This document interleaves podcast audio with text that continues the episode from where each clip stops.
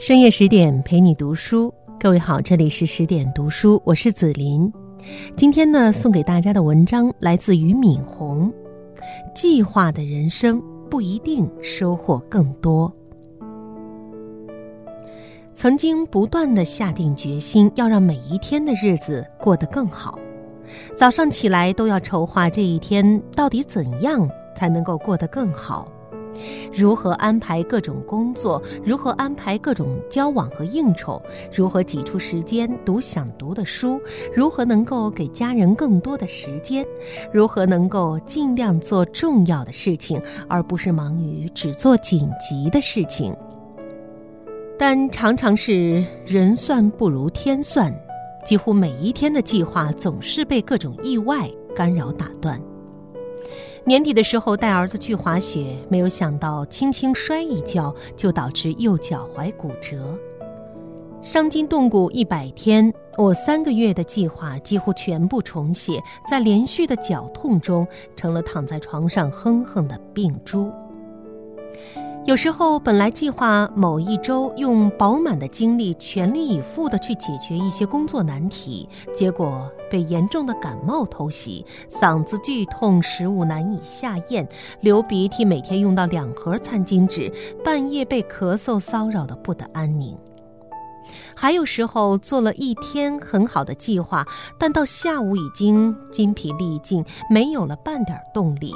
要读的书都懒得看一眼，要回复邮件却看见电脑就想摔，或者本来计划某一个晚上在家里静静的坐一坐，到附近公园走一走，突然一个电话过来，几个朋友聚会，要我过去一起热闹热闹，于是一个晚上的安宁又成泡影。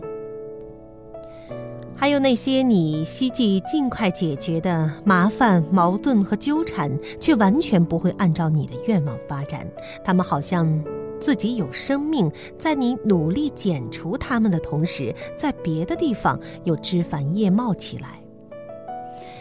于是我几乎每天都在计划的美好和现实的残酷之间挣扎，坚持不懈地一天天计划着，然后看到精心的计划被打得粉碎。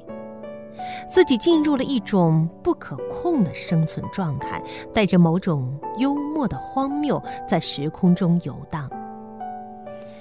坚决抵制计划的改变与我的个性几乎不可能发生，而有些发生的事情也抵制不了，比如脚摔断了，或者感冒了，或者在路上本来计划半个小时的行程，因为堵车被拉长成两个小时。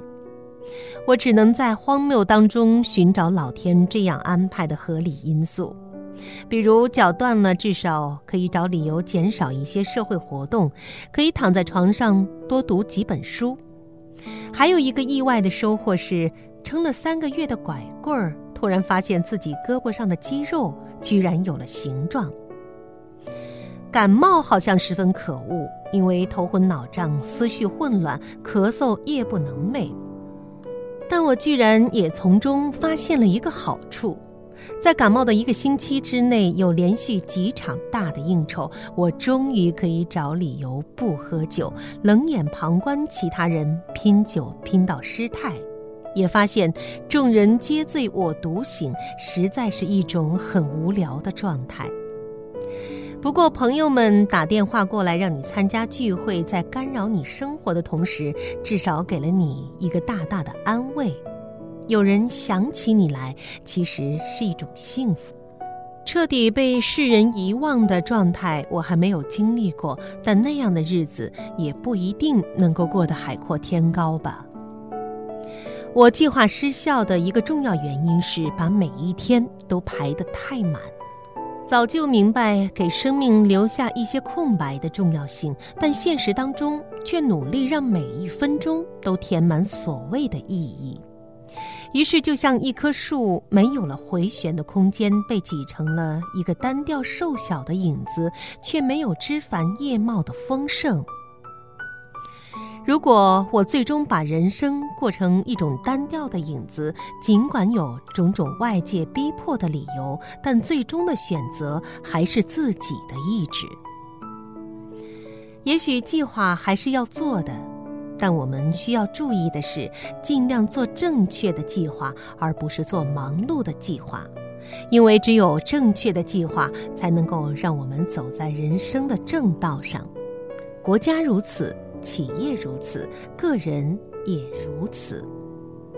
在正确计划的前提下，把那些生命中发生的意外当做必不可少的惊喜和点缀吧。这可能也是做人的一种情怀。好的，刚才送给大家的文章是来自俞敏洪的《计划的人生不一定收获更多》。这里是十点读书，感谢您的聆听。如果你想收听阅读更多的精彩美文，不要忘记关注公众号“十点读书”。再会。